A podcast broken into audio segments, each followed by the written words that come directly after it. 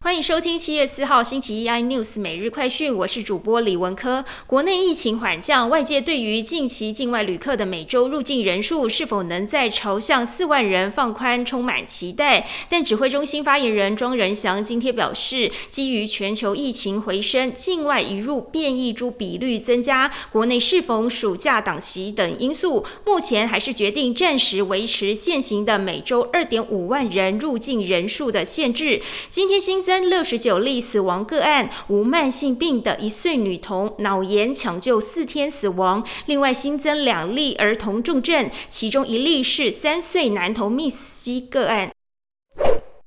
护国神山台积电近日股价频频创波段新低，今天收盘再创波段的新低点四百四十元，下跌十三点五元，市值滑落到十一点四一兆元。台积电 ADR 滑落到七十七美元，创波段新低，跌幅达百分之五点八一，市值失守四千亿美元关卡，滑落到三千九百九十三点四九亿美元，降到全球第十三位。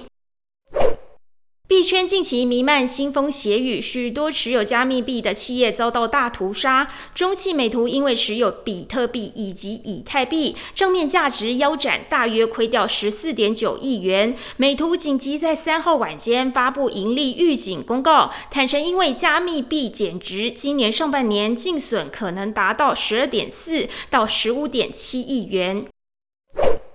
好事多卫生纸又传涨价，不到一年的时间，已经进行三度调涨价格。卖场自有品牌在五月初涨价到三百六十五元，本月又默默涨到三百八十九元，涨幅达百分之六点五。正隆表示，原物料和能源的成本涨翻天，卫生纸涨价是势在必行，一定要涨。永丰时则说，卫生纸是民生必需品，会审慎观察趋势。